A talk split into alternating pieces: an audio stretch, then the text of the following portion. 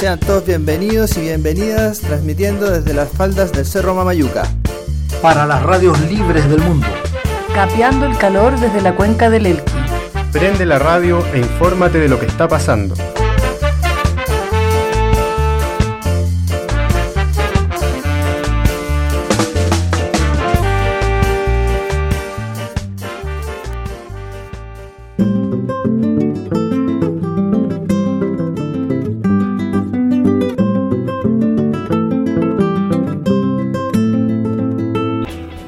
Tardes, bienvenidos, bienvenidas, bienvenides a una nueva jornada del programa Por la Ventana.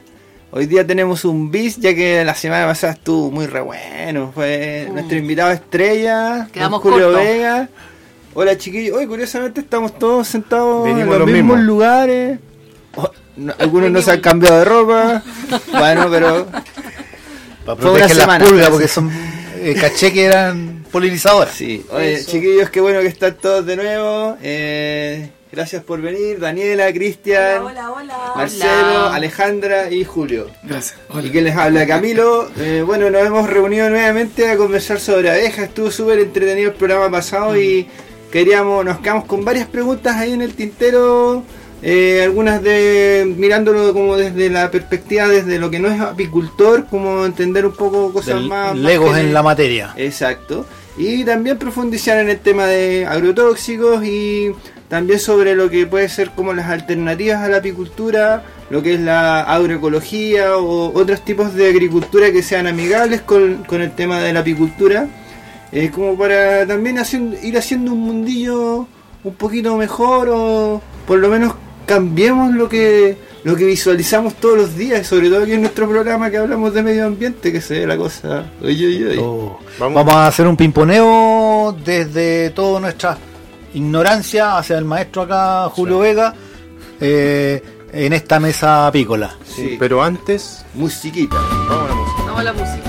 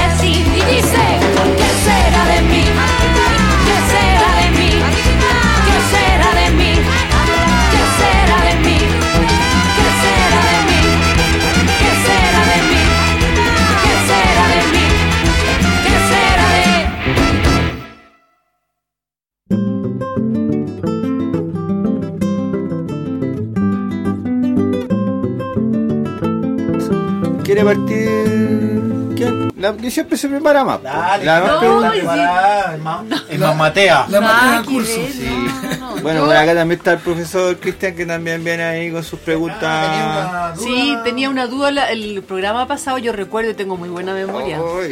Que el Cristian se quedó con una, una pregunta ahí como en el tintero.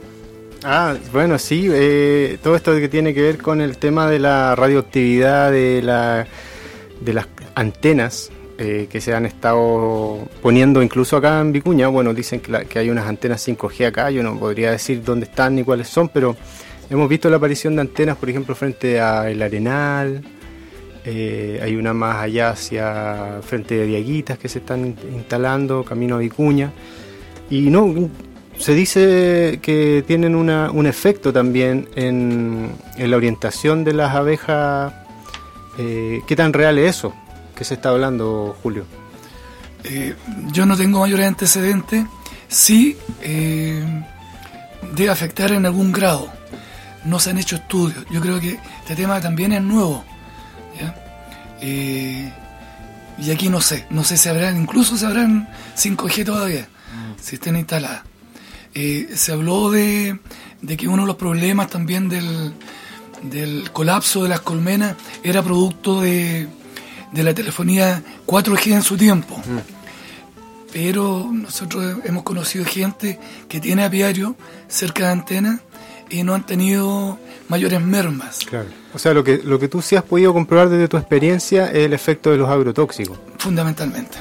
Que como conversamos también en, en la pauta, esos problemas no son solo problemas que se tienen específicamente con las abejas y los insectos, sino que también nos está afectando directamente a nuestras familias, a nuestras realidades.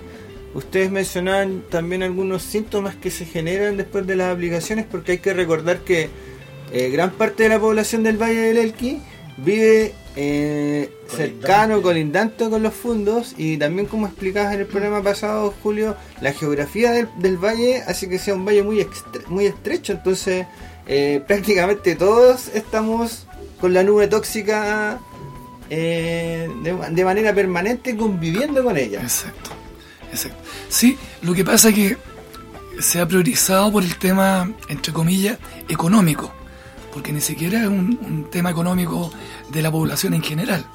Claro, capi- macro nomás. son capitales económicos que están, digamos, eh, sacando réditos de todo esto. No es la gente. Probablemente terminan en Panamá esos réditos, eh, Es Islas es Vírgenes, en cualquier posible. planeta, en cualquier parte del es planeta. lo más posible. Entonces, en cuanto a, sí, yo he sabido, digamos, en, en sectores como Paiguano, que la gente se ha, ha manifestado y estos grandes fondos han tenido que modificar sus aplicaciones en el sentido de aplicarlo con, con bombas de espalda, qué sé yo, pero en síntesis el problema, el problema sigue siendo el mismo. No hay una eh, reconversión de esa agricultura a una, a una característica que sea eh, respetuosa con el medio ambiente, ¿ya? que sea eh, un, un ciclo, sea, que, que sea sustentable. ¿ya?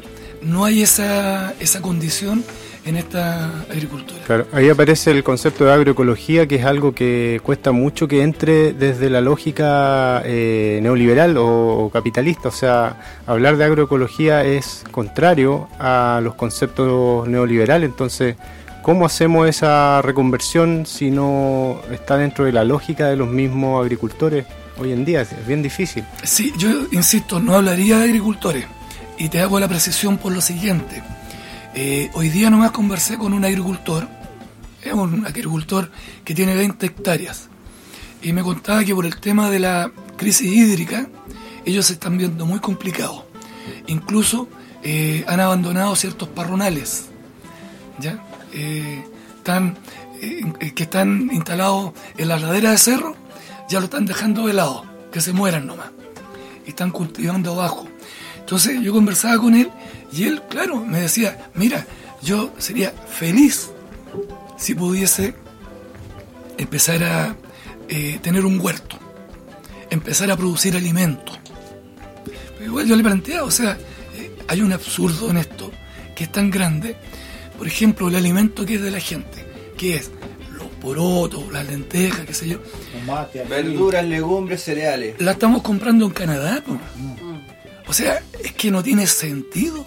Estamos exportando agua en forma de fruta. Estamos exportando agua en forma de palta, en forma de uva de exportación, en forma de cítrico, para Europa, para Asia Pacífico. O sea, el viaje de cada una de las cosas que comemos y de la que comen ellos es miles de kilómetros. Exacto. Una huella hídrica, pero impresionante. Ahora, el tema es que yo incluso el otro día estaba leyendo algo a propósito del kilómetro cero que, que habla, que es producir alimentos donde vives.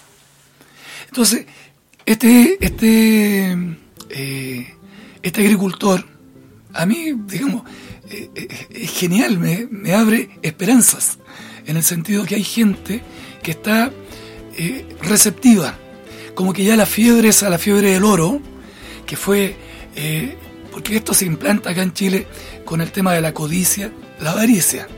Oye, bota todas las especies que tienes dentro de tu predio y pone parrones, porque es mucha plata. Exportación. Exacto.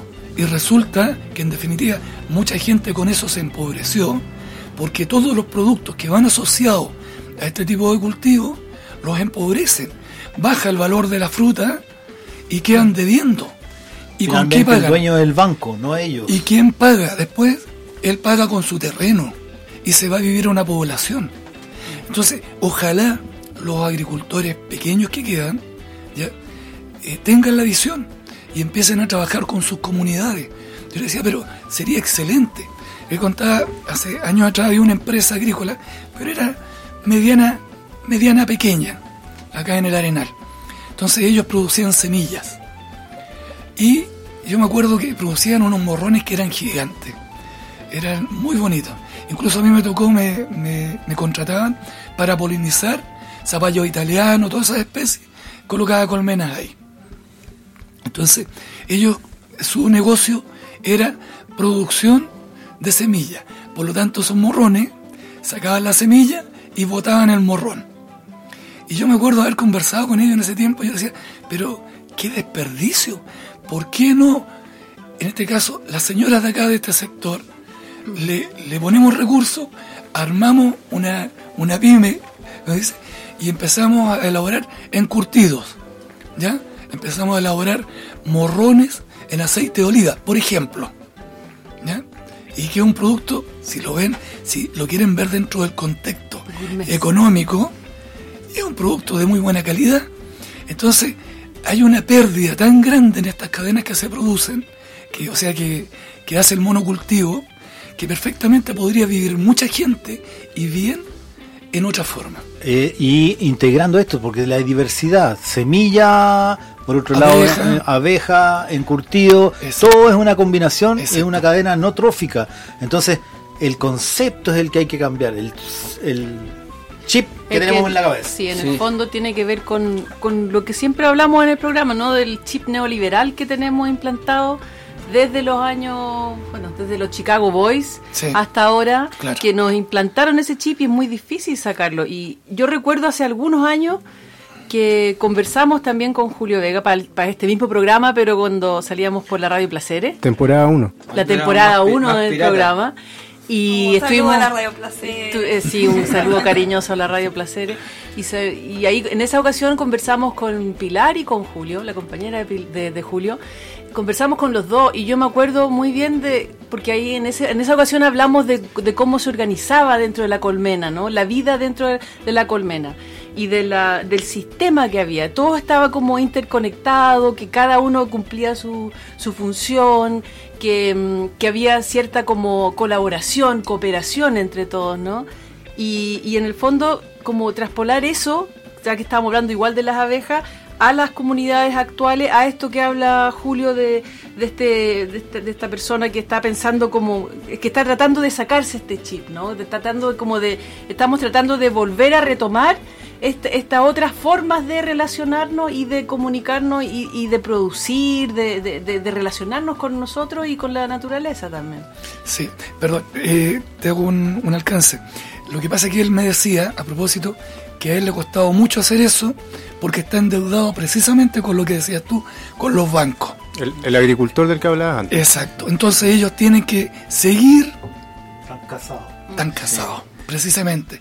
Entonces Amarrado. no tienen margen. Y me decía, aquí debiese haber un Estado que nos apoye, un Estado que promueva, que, eh, que eh, facilite la forma. ¿Ya? Que haga realizable la agricultura familiar campesina. Exacto. Por Oye, ejemplo, ¿cómo estamos de tiempo, profesor? ¿Todavía? Eh, vámonos a un, tema musical y, y volvemos con... vuelta viene la, la pregunta de la Dani que la tiene desde hace dos programas Está atrás esperando. 10 minutos. Vamos a morir ahogada esta chiquilla aquí esperando su turno de, de preguntas. Se viene, se viene.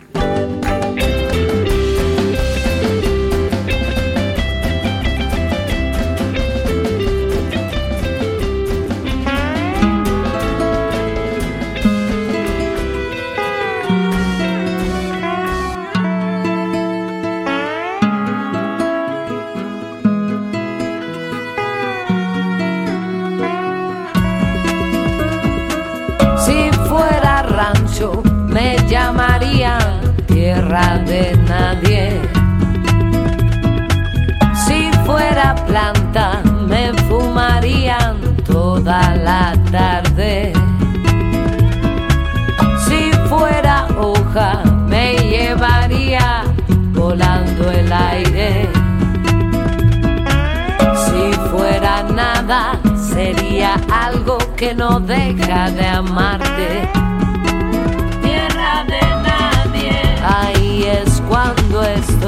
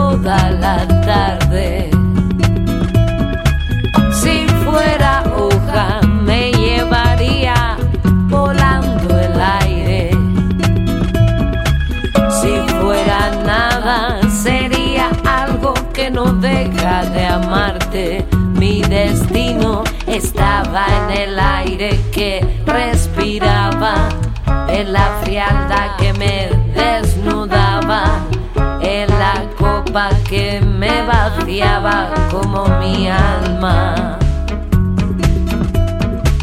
Natacha, vengo del este tan clara, mercado soy.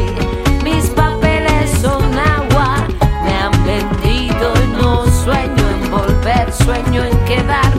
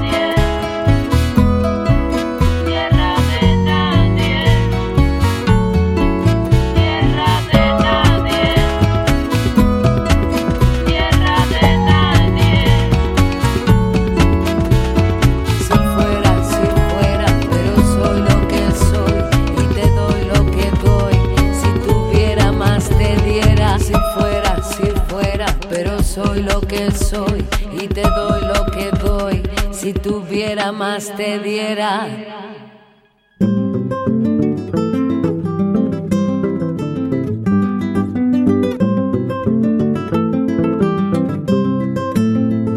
Ya, ahora sí. Ya, hemos vuelto, estamos aquí disfrutando de un grato programa, conversando sobre la vida, sobre abejas, sobre agricultura, sobre el valle. Comunidad. Sí. Dani, tú tenías ahí una pregunta para Julio sobre agricultura, sobre abejas. Sí, sí, muchas gracias. Bueno, primero agradecer su presencia y todo lo que he aprendido también y lo importante que es porque yo me quedo con la sensación de qué pasa con esa insensibilidad donde el dinero es más importante que la vida de todos. ¿Qué está pasando? Me pregunto yo. Como hablábamos en el primer bloque, eh, todo. Pienso, por ejemplo, en las escuelas. La mayoría de las escuelas del Valle del Elqui están rodeadas de fondos. Han habido situaciones de denuncias, ya lo sabemos. Eh, investigaciones que también manifiestan el daño cognitivo que está asociado también con la aplicación de agrotóxicos. Además, en una comuna que tenemos eh, grandes patologías asociadas a eso. Entonces eso es lo que yo me pregunto, ¿qué pasa con, con esa conciencia de nuestra niñez, de nuestros insectos, de nuestras abejas? ¿Qué está pasando? ¿Qué, porque nosotros podemos hacer el análisis político de este sistema que, que nos impone, pero ¿qué está pasando en nuestros corazones humanos? Que estamos dejando que este vallecito sea para solo producir y no para generar vida y el libre derecho que tenemos de vivir en un ambiente libre de contaminación. Y lo que yo te quería preguntar, Julio, en esa misma línea, porque debo confesar que en la primera parte del programa yo me quedé con el corazón bien apretado, en este sentido de que estamos en el Armagedón que tú dijiste, eh, donde parece que la vida humana, si es que, si es que continúa, y la vida animal y todas sus especies, porque las ovejas, los cerros, los ríos son nuestra familia, no, no son recursos, eh, son parte de nosotros. Entonces, yo quisiera preguntarte en esa línea, eh, pedirte un poquito de esperanza también. ¿Qué llamado nos puedes hacer? Eh, ¿Qué cosas podemos hacer? Además, obviamente, de lo que ya hemos hablado, ¿no? De fomentar una agricultura eh, respetuosa con nuestra familia naturaleza y plantar muchas más plantitas y flores, pero también conocer lo que ustedes están haciendo como organización, eh, un llamado a la esperanza, a que podemos cambiar este, este, este sistema que, que solo nos, nos siembra muerte. Sí. Eh, mira, yo lo que veo que estos son, y espero que sean los últimos estertores de este sistema. ¿Ya? Eh, de hecho, lo que decía Camilo delante, que están pero apuradísimos en tratar de meter todos los venenos, de destruir lo que no han destruido, eh, yo creo que eso es un síntoma. Yo espero, o sea, de hecho, lo que me he dado cuenta conversando con mucha gente, la toma de conciencia. La toma de conciencia de que estamos en un momento crucial y que es importante implementar, digamos, cambios profundos. Ahora, los cambios profundos tal vez no necesariamente vienen por parte de los gobiernos, sino que parten por las comunidades. Las comunidades tienen que empoderarse, empoderarse de lo que tienen, ser activas, ya participar dentro de sus espacios y generar eh, soluciones, ir buscando. ¿ya? Creo que eso esa es la tarea que nos queda. Es en la práctica restaurar. Restaurar un tejido social, resta- restaurar un tejido natural. Aquí, por ejemplo, como hablaban delante del entubado, el entubado, yo me acuerdo hace muchos años atrás, eh, en, en mi caso, fuimos víctimas de los primeros entubados que se hicieron acá en el valle. Víctimas, realmente víctimas. Y en ese tiempo era impensable lo que está pasando ahora. Que hay mucha gente que ha levantado la voz, que están yendo por el lado, digamos, incluso judicial, que se oponen. Entonces, a mí me contaba una vez, una, precisamente en ese periodo, me contaba que en Alemania trataron de hacer esto de, de los entubados. Dice que les duró re poco. Un año estuvieron y después tuvieron que levantar todos los entubados. Ahora yo creo que eso es factible. O sea, yo siempre tengo la esperanza de que en algún momento los canales debiesen ser lo que fueron en algún momento. Hay mucha gente que me ha dicho a mí, eh, nosotros nos bañamos ahí cuando cabros chicos. O sea, tiene un valor cultural también que es súper importante. Yo no dimensioné lo que significaba. La gente no dimensionó. ¿Por qué razón? porque no hay comunidades que estén conversando estos temas. Exacto. No hay, no hay una postura. Ahora, en el tema de los apicultores, nosotros igual estamos tratando de conversar estos temas y también de proponer. Nosotros, eh, como experiencia, bueno, estuvimos varios, harto tiempo tratando de encontrar un espacio físico donde eh, tener reuniones, donde hacer talleres. Y resulta que, porque pedíamos en el liceo, casas de amigos, era como que bien informal. Y resulta que eh, a nivel municipal nosotros conversamos con el alcalde y el alcalde se sensibilizó frente a este tema. Y dijo, yo voy a tratar de apoyarlo. Yo voy a tratar de apoyarlo y eh, nos pasó un, eh, una administración de un espacio que está al costado de la media luna de, de Vicuña. Y ahí estamos construyendo nosotros, porque él puso los materiales. Nosotros estamos poniendo la mano de obra y estamos armando un centro apícola. No es la sede de los apicultores, es más que la sede.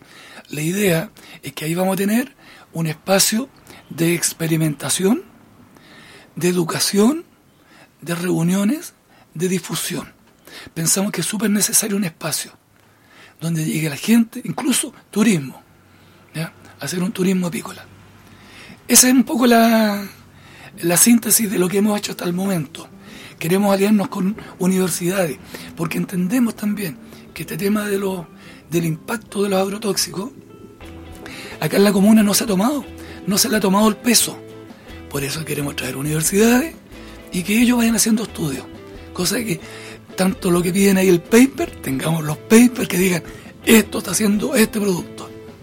Y tengamos también un registro, ¿ya? Aplicaron en tal parte tal cosa, ya, allá vamos.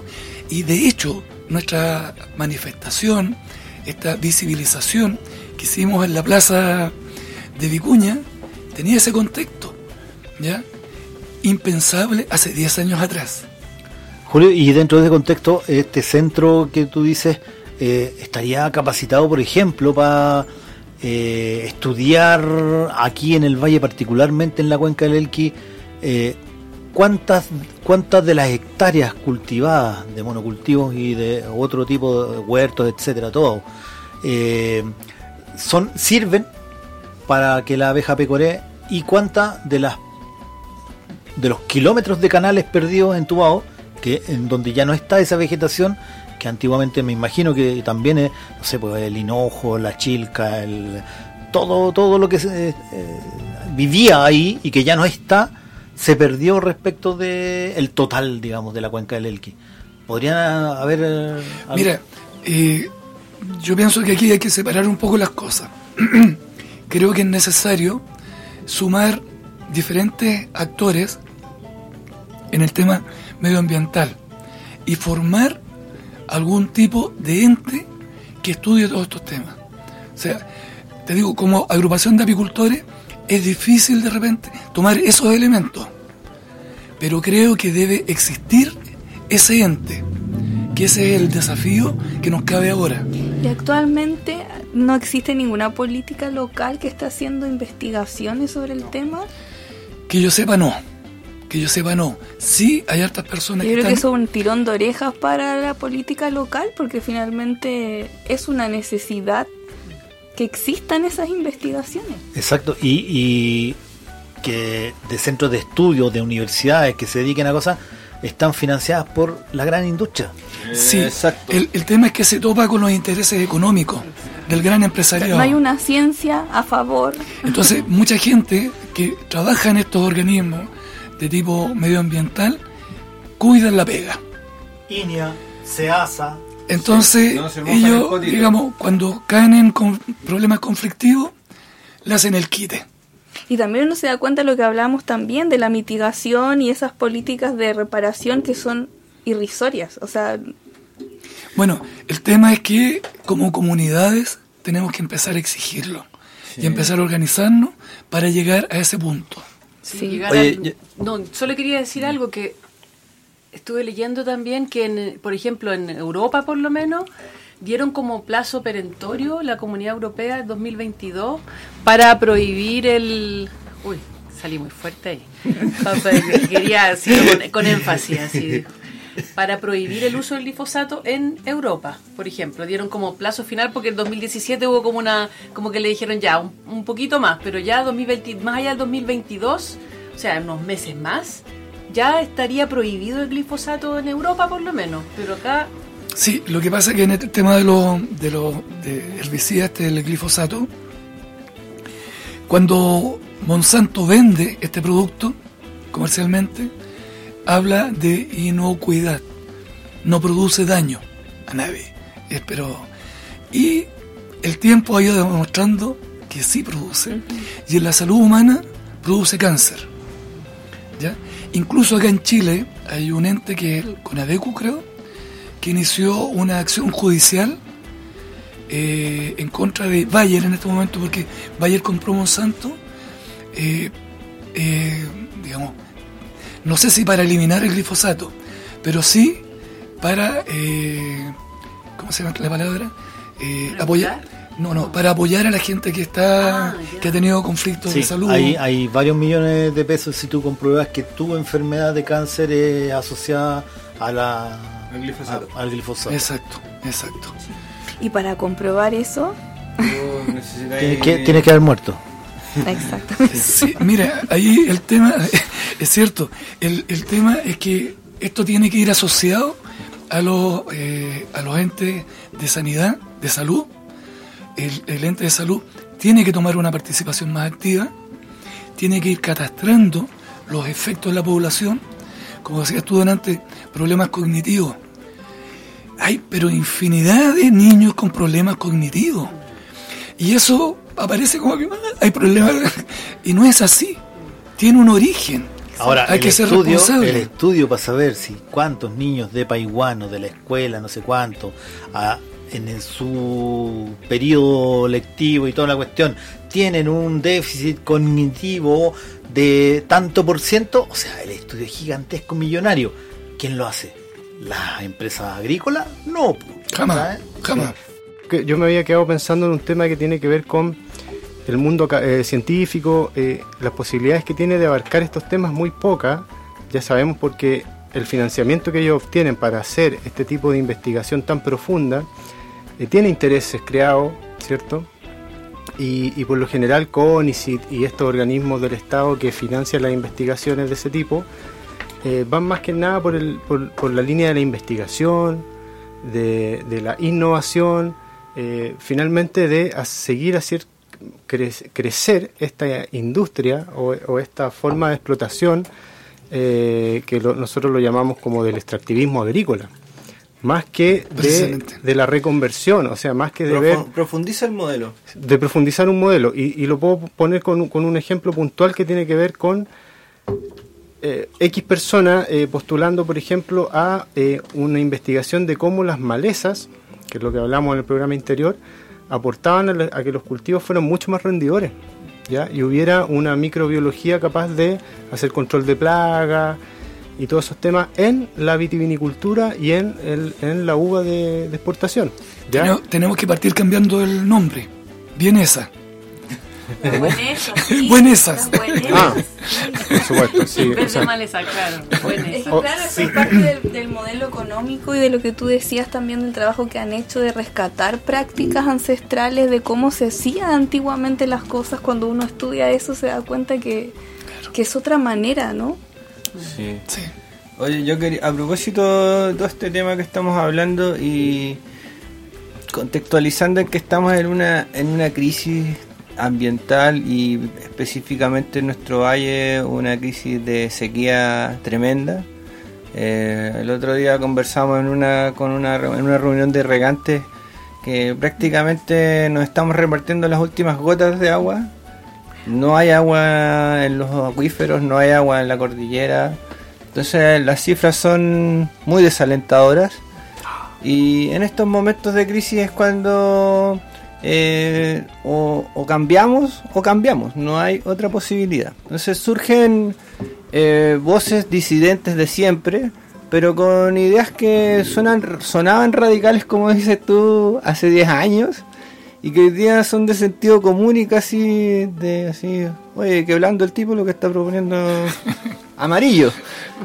Y una de ellas, por ejemplo, a mí me suena mucho y es que si ya tenemos poquita agua, si ya casi no hay agua, eh, bueno, entonces hay que enfocarnos en quiénes son los que están ocupando esa agua, los fundos.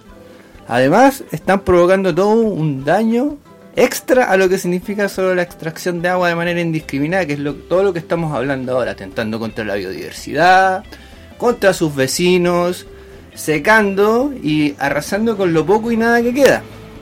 Entonces no es hora ya de que se empiece a plantear de que eh, en el caso de que el barco se esté hundiendo y las ratas fueran las primeras en salir, en este caso debieran ser los fundos a mi juicio. eh, ya nos aliviaría bastante, bastante el existir y también dejar de lado este mito que han creado ellos sobre progreso, sobre trabajo, que no se desconoce que hay mucha gente que por largos años ha subsistido de esto, pero que no han habido otras alternativas. No es porque porque es la solución a la es la panacea a todos nuestros problemas, pero no estando ellos obviamente que vamos a tener que generar otros sistemas de economías que a lo mejor son mucho más reales y ajustados a nuestra a nuestra realidad eh, que lo vamos a ver en el próximo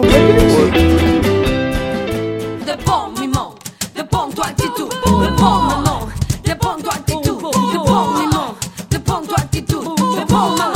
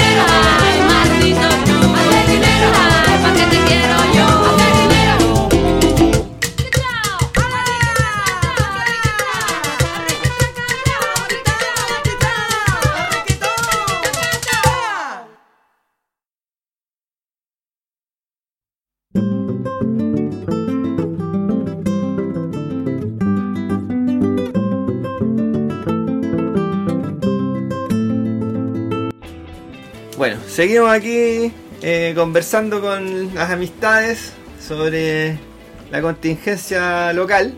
Y planteaba yo el tema sobre el cambio de paradigma con respecto al modelo de, de agricultura. Y claro, es el momento también de, así como hablaba, de eliminar este sistema de fundos y de monocultivos que son tan perversos para estos valles tan, tan pequeños y tan, tan frágiles. Eh, y también reivindicar actividades como la agricultura, pero la agricultura ancestral, que hoy día le llaman agroecología, eh, agricultura orgánica, Campesina. campesina, campesina etcétera. Creo que es el momento donde también esa actividad se tiene que reactivar de tal manera que además de solucionar todos estos problemas ambientales que nos han dejado principalmente los fondos y el modelo, eh, son, son creo la clave para revertir esta, esta situación porque es eh, la actividad que va a permitir generar ese empleo que muchos necesitan, es la actividad que necesita, eh, eh, que va a reactivar la biodiversidad del lugar, es la actividad que va a reactivar el ciclo del agua, haciéndolo de la manera que lo hacían los antiguos. ¿Y eso qué significa? Está bien, se hicieron los canales, por ejemplo, intervención humana, dicen algunos, no sé por qué ahora vienen a alegar si los canales son una intervención humana, no es algo natural. Fue la extensión natural del valle cuando les cortamos el ciclo a los animales para poder tomar agua en el río. Le hicimos un canal para que primero se irrigara todo el valle, permitieran la vida de nosotros de manera, más amigable y también facilitamos a los animalitos que quedaron fuera de ese sistema para que por lo menos tuvieran acceso de alguna, de, alguna u otra manera al agua. Pero eso lo fuimos cada vez más acabronándonos, acabronándonos y hoy día estamos en la dinámica que queremos que la llave se abra en nuestra casa y nadie más que nosotros nomás eh, la necesitamos. Eso está mal. Entonces, bueno, me escapé del tema, pero lo que quería hablar un poco es de la agricultura or- orgánica o de la agroecología en tips como por ejemplo que todos debieran ir incorporando ya y erradicar definitivamente productos como el mata maleza que también lo entiendo como dentro de mi experiencia por ejemplo transversalmente día está ocupándose los agricultores pequeños los grandes todos lo ocupan ya no- Hasta para es un cáncer que se matar metió la garrapata del perro se lo llevan para la casa. Exacto, ¿por qué? Porque es el famoso, por ejemplo, matachépica, el Roundup, glifosato, que Julio nos mencionaba recién todo el problema que tiene a nivel de abejas y a nivel de nuestro sistema de salud, etcétera. Eh, tips para eso. Primero, diversificar, o sea, si me está saliendo male- malezas, como llaman, o buenesas, como queremos empezar a llamar ahora, en un espacio y son plantas que no son deseadas para mí, ¿cómo las erradico? Bueno, primero hago un análisis de que si me están saliendo plantas ahí, es porque puedo aprovechar ese espacio para una planta que sí sea útil para mí. O sea, puedo poner ahí algo que a mí me sea útil y no necesariamente esa chépica o ese pasto que no me sirve. Y eso va de acuerdo al interés de cada uno. Pero, eh, por ejemplo, prácticas que se hacen cuando no tienes ideas de, de qué poner extra. Por ejemplo, reemplazar la chépica por trébol. Eso hace que cuando tú reemplazas el trébol, el trébol no es tan invasivo como la chépica. eh, no te genera esa, esa lucha eterna del agricultor por dejar todo pelado, por dejar el suelo limpio, porque no tenga competencia con la otra Cancha de golf. Exacto, no. Aquí lo que hay que lo que hay que favorecer o fomentar es la competencia. La competencia en la, en, en- en la vida de la naturaleza es entropía, es el caos, pero a la vez es lo que nos sostiene. Es sostener la cadena Los, trófica los de nuevo. equilibrios y los equilibrios, que son Ahora- los equilibrios que se rompieron cuando hicimos esto de todo mono, de todo uno, de todo Estandarizado. militarizado. Ahora, Julio, dentro de eso que está diciendo Camilo, eh, dentro de la diversidad, que no es nada nuevo, es lo que siempre se practicó hasta ahora, ¿la abeja cabe perfectamente acá o no? ¿En el valle? Cabe, pero a pequeña escala. Eso hay que tenerlo claro. No, O sea, no cientos de cajones. No, no, no, no, no, no es imposible. O sea, aparte, eso es lo mismo que la diferencia entre un bosque y un monocultivo. po. Exacto. O sea, cientos de cajones de abeja en un mismo sitio es un monocultivo de abeja. Exacto, exacto. Entonces incluso se produce la competencia entre la apis melífera y las nativas. Y la apis melífera, por tener mayor volumen de población, desplaza a las nativas. Y no es la idea. No es la idea. Bueno, y ahí también el cambio de paradigma con respecto a los modelos de cómo estamos desarrollando. Estamos pensando en ganar dinero, en exportar, en crecer o en generar nuestro alimento, nuestra economía básica, de poder ayudar a lo mejor al vecino, alimentar a nuestro entorno y basta. Porque cuando definimos eso, que también sería muy interesante a lo mejor discutirlo como agrupación, como comunidad, como lo planteas tú, ese tipo de, de definiciones hay que dejarlas claras porque no podemos estar, no sé, agrupándonos como apicultores, pero en ese grupo hay personas que están pensando en que ya este año si me va bien tengo 100, el próximo tengo 200 y en 5 años tengo 1000. ¿Es eso lo que realmente queremos? ¿Vamos a, fin- a- a patrocinar, a- a patrocinar o a fomentar eso? Entonces, son yo creo desafíos que tenemos que, que sería interesante que todos los Y- y discutiéramos que hay, que partir, esto. claro, pues, de la base, ¿cachai? Porque lo mismo que pasaba con los canales. Hay gente que dice, no, sí, está bien que entuben porque a mí me llega más agua. Y todo el resto no me importa. Sí, me gustaría compartir a propósito de la invitación que haces de, de colectivizar. Hace poco hubo un encuentro, ¿cierto, Ale, de mujeres Sí. eh, por la gestión del agua.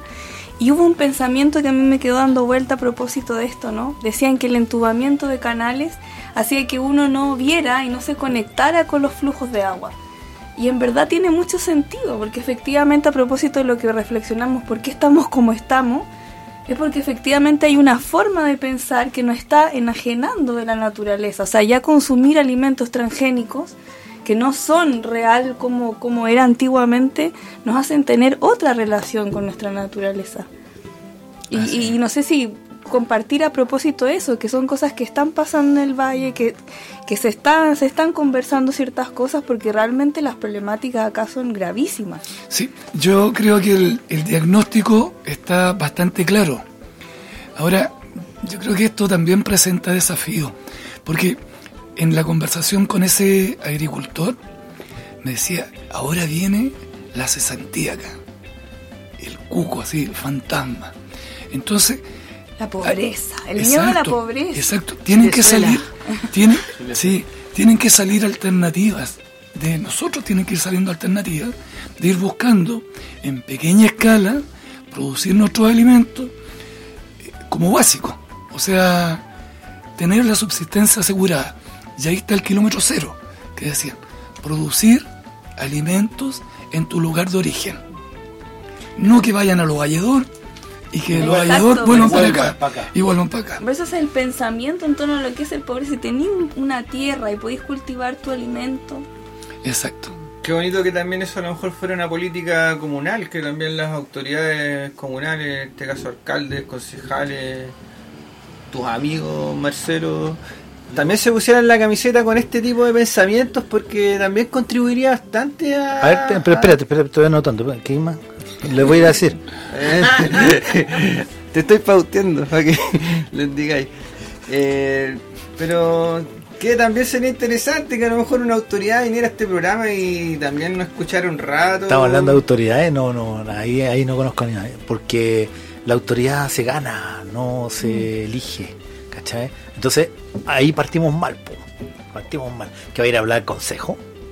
No, no, no, no. Ya. Eso va a ser para otro programa esta discusión que quería inventar que no, no, viene el caso.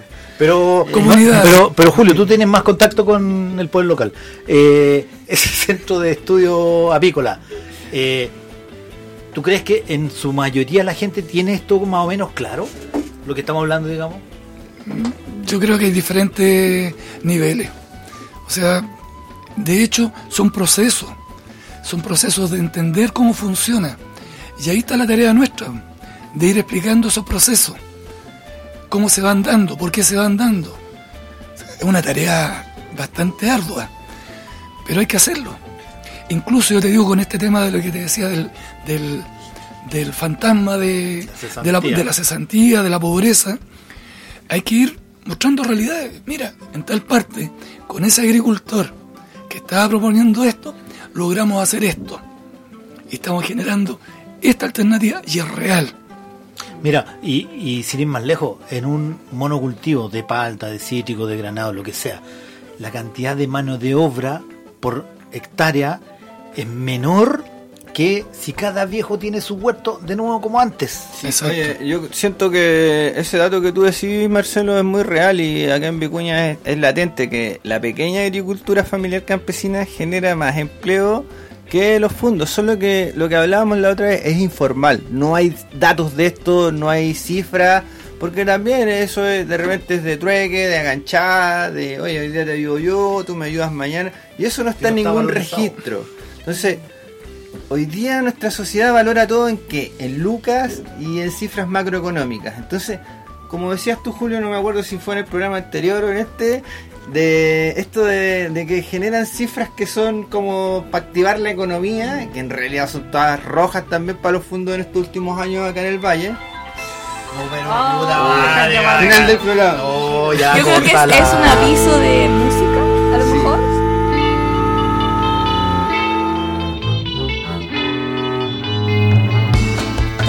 las especies, todas de este mundo son todas las especies, pero que así son. F con F,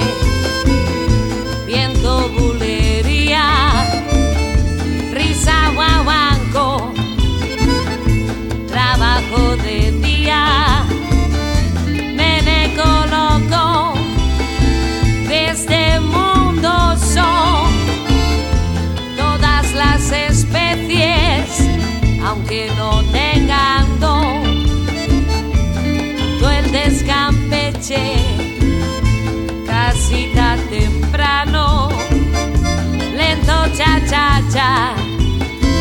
No me des la mano, ay que estamos salpica y de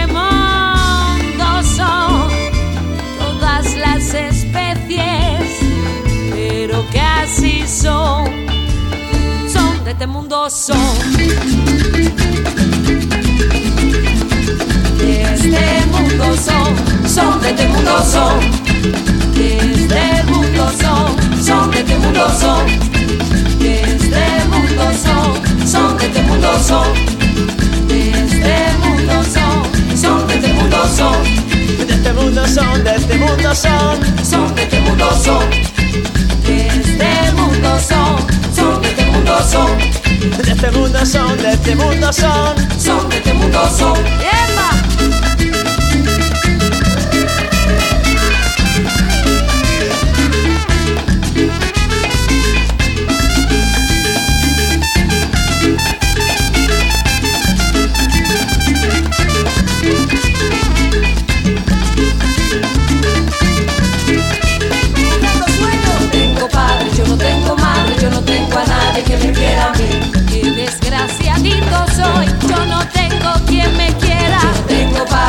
tem tomar.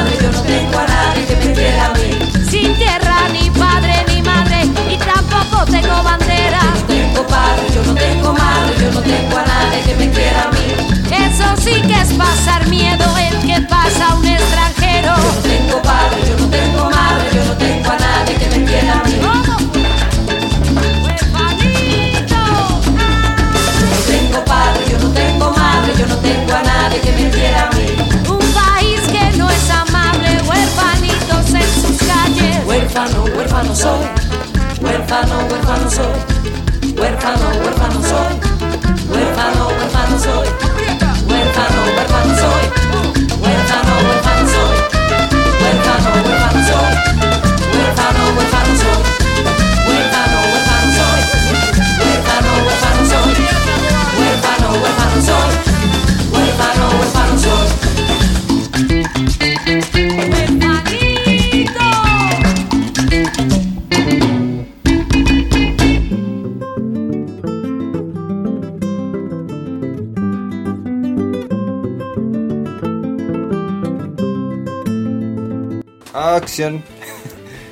Ya.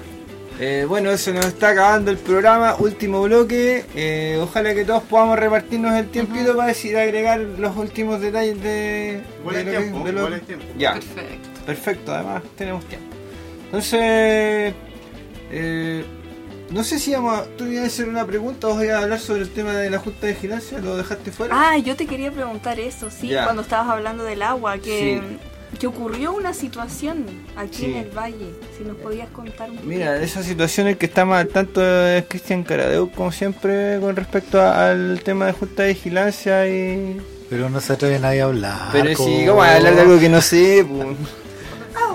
sea, a propósito de lo que hemos venido hablando, de los entubamientos, de los canales y, y de las formas de organizarnos en torno al agua y muchas otras cosas, eh, claro, como un titular así de lo que ha pasado últimamente es que se está investigando en profundidad eh, una malversación de fondos de la Junta de Vigilancia, que son fondos de una comunidad, porque la Junta de Vigilancia finalmente del río Elqui administra eh, la propiedad de las aguas o el derecho a aprovechamientos de las aguas de todos los regantes que... Todos los, canales, los canales de la cuenca. O sea que el gran jefe grande de aquí de la Junta de Vigilancia se está fundiendo con algo. Eso Los dueños del agua. Creo que se fue a un casino y no sé bien por dónde... No, Apostó, apostó a los caballos y Bitcoin. Eh, Algo así, pero pero con al margen de la ley, como dijo Piñera. no sabe qué es eso. Claro, no podemos decir... No podemos Está en investigación. Está en investigación. Está en investigación, Entonces pero hay un- damos, la primicia, como la vez pasada dimos la de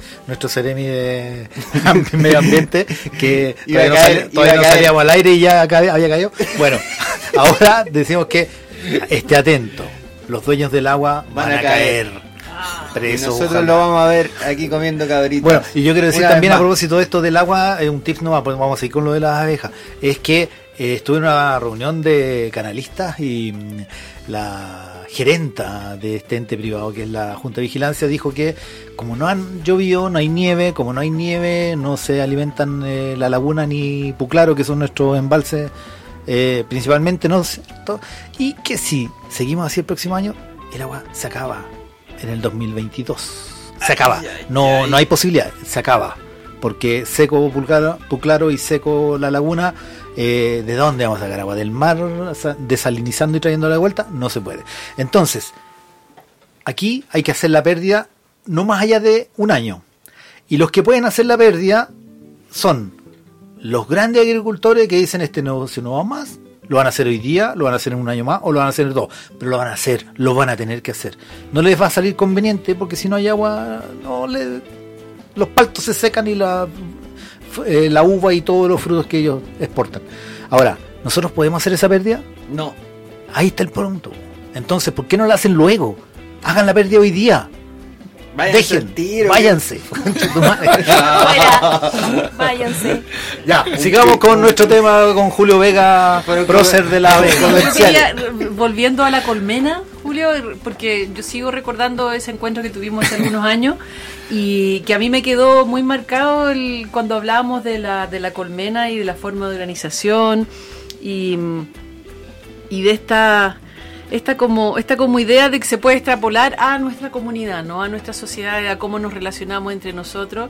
Y a mí me, me hacía mucho sentido porque también pensando un poco en otro de nuestros grandes maestros que lo hemos nombrado varias veces acá en el programa, que es Galeano, que cuando él habla de gente pequeña, haciendo cosas pequeñas, en lugares pequeños pueden cambiar el mundo. Entonces las abejitas también para mí son como esa gente pequeña, ¿no? Que están ahí trabajando colaborativamente, cooperando, con otro chip, no con el chip neoliberal que tenemos nosotros. Entonces, como andar, es- eso a mí me, me- me- quedó dando vuelta. Sí, la colmena eh, en sí, cada individuo hace lo que tiene que hacer dentro de la colmena. Es así de simple. No existe, bueno, cuando- a propósito, cuando se habla de monarquía, no es monarquía. La, la reina eh, fue facultada por la colmena para mantener la especie. Es así de simple. La alimentaron diferente y la reina tiene determinadas hormonas que hacen que esa familia se cohesione. Que sepan que esa es su cuerpo. Es un cuerpo en la práctica. Es como hablar del, del ser humano. Estamos llenos de, células. Entonces uno no puede ver las células sin el cuerpo humano. O sea, en la colmena es eso. Pero más allá de eso, incluso la comunidad es el ente. Entonces, a nosotros nos cuesta porque perdimos la noción de comunidad que tienen las abejas. Nosotros somos individuos, nos consideramos individuos y competimos entre nosotros. En las abejas eso no pasa. Mantienen ese que también cuando nosotros hace ancestralmente, digamos, en épocas prehistóricas, hasta hace no mucho tiempo tampoco, nos consideramos comunidad, nos cons- consideramos una parte de un total. Hoy día no, nos consideramos lo máximo, cada uno. ¿Cachai? E- Esa es la pérdida de comunidad, creo yo. el individualismo. Es que, bueno, este sistema necesita de eso.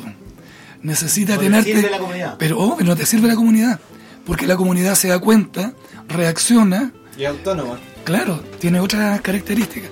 En el caso de las abejas es eso. Se vive en una comunidad completa.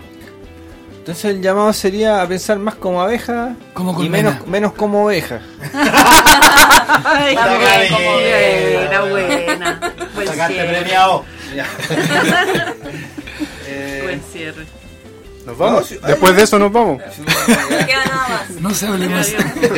Bueno, Gra- gracias, Julio. Sí, agradezco a gracias a Julio eh, y bueno, cualquier cosa que necesiten también comunicar como agrupación o también si podemos desarrollar a lo mejor algún trabajo más intenso en el área de, de lo que planteamos acá, como esas filosofías de que viene para el futuro. Eh, cuente con nosotros y ojalá que también Sí, ahí no. hagamos hagamos nexo y hagamos Y si colmena. necesita miel de exportación, Julio la vende. No, y esperamos, esperamos también poder contar con, con Julio para otros programas, porque siento que los aportes que puede hacer eh, desde la apicultura, pero además desde su vasto conocimiento en general, nos pueden, pueden ser un súper aporte para este programa y para la, para la gente que nos escucha. Eso, muchas gracias Julio por venir hoy. ¿Mm? Nos vemos próximamente. Bueno, Sí, agradecer. Y bueno, también agradecer a los radioescuchas que están ahí detrás, escuchándonos. Sí, a todos los fans. Todos los fans, especialmente a, a la, a la fan número uno, la Jime. Besito, Jimena. Y hacer un llamado a plantar, ¿cierto? Y? Cristian. Sí. Ya, pues sería. Sería. Hasta la próxima.